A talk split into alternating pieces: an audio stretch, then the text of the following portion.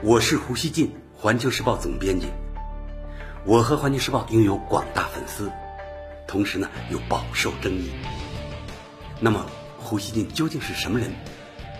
您可以通过我每天的蜻蜓评论而一探究竟。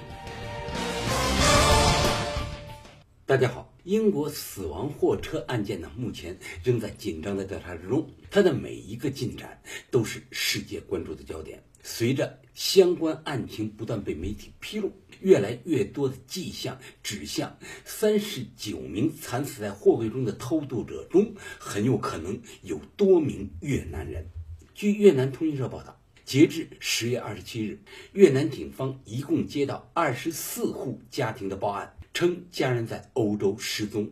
河静省截至目前接到十起报案，义安省为十四起。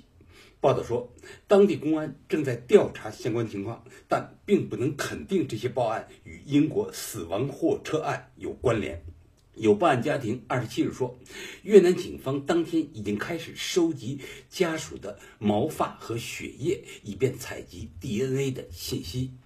英国越侨团体越南之家说，自从卡车被发现以来，他们已经收到从越南送来的近二十名通报失踪者的照片，年龄介于十五岁到四十五岁之间。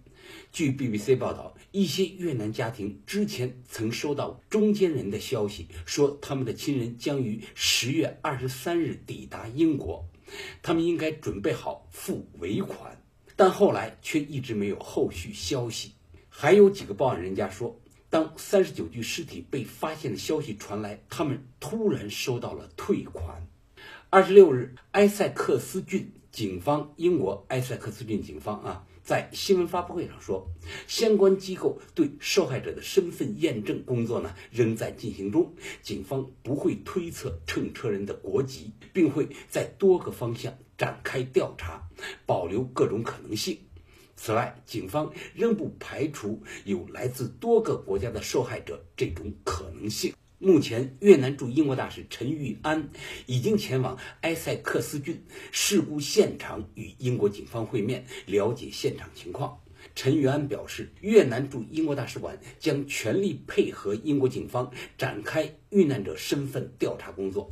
越南电视台报道说，越方和英国警方同意建立联络机制，迅速交换信息，以支持相关调查和核查死者身份。据警方估计，身份验证过程大约需要一周，甚至更长时间。目前，英国专家正分成两个小组轮班工作，他们将完成死者的指纹、DNA 和生物特征信息对比，相关资料将立即移交给。相关国家的有关公民身份管理机构进行验证。越南总理阮春福二十六日也已经要求越南公安部、外交部等部门共同调查这起惨剧中是否有越南公民。越南政府办公室的新闻稿说，阮春福指示对人口贩运活动展开调查。他说，有关部门。必须彻查越南公民非法进入其他国家的案件，并严肃处理违法行为。阮春福还要求相关部门在十一月五日前将调查情况通报越南政府。英国天空电视台二十六日报道说，实际上与死亡货车一起贩运偷渡者的还有两辆货车。发现三十九人死亡的货车只是整个车队的其中一辆，三辆货车上共载有一百多名偷渡者。不知什么原因，最后只有两辆货车抵达终点。至于第三辆，也就是三十九名死者被发现的货车，行程呢延误了。对这起案件嫌疑人的调查也在持续进行中。据 BBC 报道，涉事的二十五岁司机罗宾逊将于二十八日在地方法院受审。当地警方指控他犯有三十九项过失杀人罪。此外，他还被控犯有人口贩卖、移民和洗钱罪。包括罗宾逊在内，死亡货车案截至目前已经逮捕了五人。二十五日，一对居住在英格兰的夫妇被捕。该夫妇开设了一家运输公司，罗宾逊驾驶的死亡货车据称就是在该公司名下。但这对夫妇说，他们一年前将货车卖给了另一家公司。埃克塞斯警方说，他们二十五日还逮捕了一名四十八岁的北爱尔兰男子。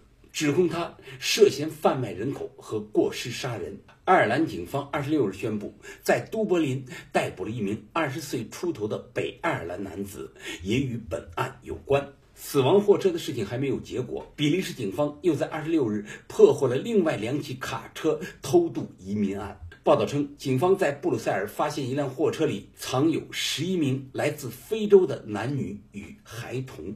该货车当时呢，正因为机械呃机械故障停在一个修理厂内。此外，警方在比利时东北部城市布鲁日的一辆货车里发现藏有九名伊拉克男子。据报道，这两辆货车都是准备驶往英国的。比利时通讯社说，由于比利时临近英国，因此呢，成为了非法移民和人口贩运的热门途经地。澳大利亚广播公司二十六日引述英国议员库克的话说。货车惨剧只是价值数十亿美元的人口贩运罪行活动的冰山一角。人口贩卖犯罪目前呢，在世界已经成为一笔巨大的生意，它甚至比毒品交易更有利可图。据国际劳工组织估计，目前的，全世界每年有四千零三十万人属于人口贩运的受害者，这个数字非常庞大，非常可怕。联合国毒品和犯罪问题办公室的报告称，从非洲到欧洲以及从南美到北美，这是世界上两条最主要的人口贩运路线，每年产生七十亿到一百亿美元的非法收入。英国内政部前官员伍德说，这些数字。背后的国际犯罪集团呢，正在经营复杂的人口贩运业务。他们在世界各地都有大量代理人。此外，这次死亡货车案还有一点值得关注，那就是一些西方媒体在报道中有意无意地将矛头指向中国。美联社二十五日甚至借这个案子宣称，中国的不平等现象促使许多人到国外寻求更好的生活。老胡想说啊，在惨剧最初曝光的时候，由于呢信息匮乏等原因，遇难者被当成了中国人，这是可以理解的。因为呢，中国东南沿海有些地方一度呢有过向欧洲的偷渡潮，但是随着那一带的高速发展，偷渡现象逐渐降温，这个问题在很大程度上被化解，这也是事实。不能接受的是，英国和西方媒体在惨剧发生后，一股脑的将批评矛头全都指向中国，对事件发生地英国和欧洲却没有提出任何诘问。CNN 记者星期五在中国外交部记者会的提问中，用这起惨剧嘲讽中国人对七十年成就的总结和骄傲。这种面对具体事件用价值观执迷代替分析思考的表现，实在令人惊诧。有英国媒体还断言，是中国福建籍人组成的偷渡犯罪团伙策划了这起向英国的人口贩运，以加深中国应当对这起惨剧负责的印象。然而，不管组织这起偷渡的犯罪团伙的主要成员来自哪里，他们实施犯罪的主要地点。是在欧洲和英国，跨国偷渡犯罪的国际链条上，每一个环节都要打击，但打击这个犯罪链条的主要责任，无疑要由英国和欧洲国家来承担。更何况呢，这两天逮捕的五名涉案嫌犯都是英国人，说明英国是否积极打击这种恶性偷渡行为。结果是不一样的。不能不说啊，西方媒体在第一时间根本没有专注于三十九人惨死的事件本身，对今后如何制止这类惨剧再度发生也兴趣不大。他们真正热衷的是把这一惨剧转化成抨击抹黑中国的新噱头。而且呢，他们这样做的忘乎所以，根本不去想，万一进一步披露的信息支持不了他们对中国的上述抹黑，甚至可能会打他们的脸，该怎么办？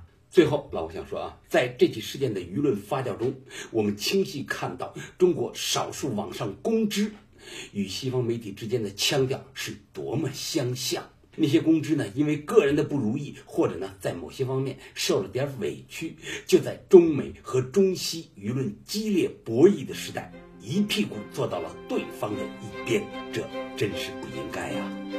感谢收听《今日不乱》。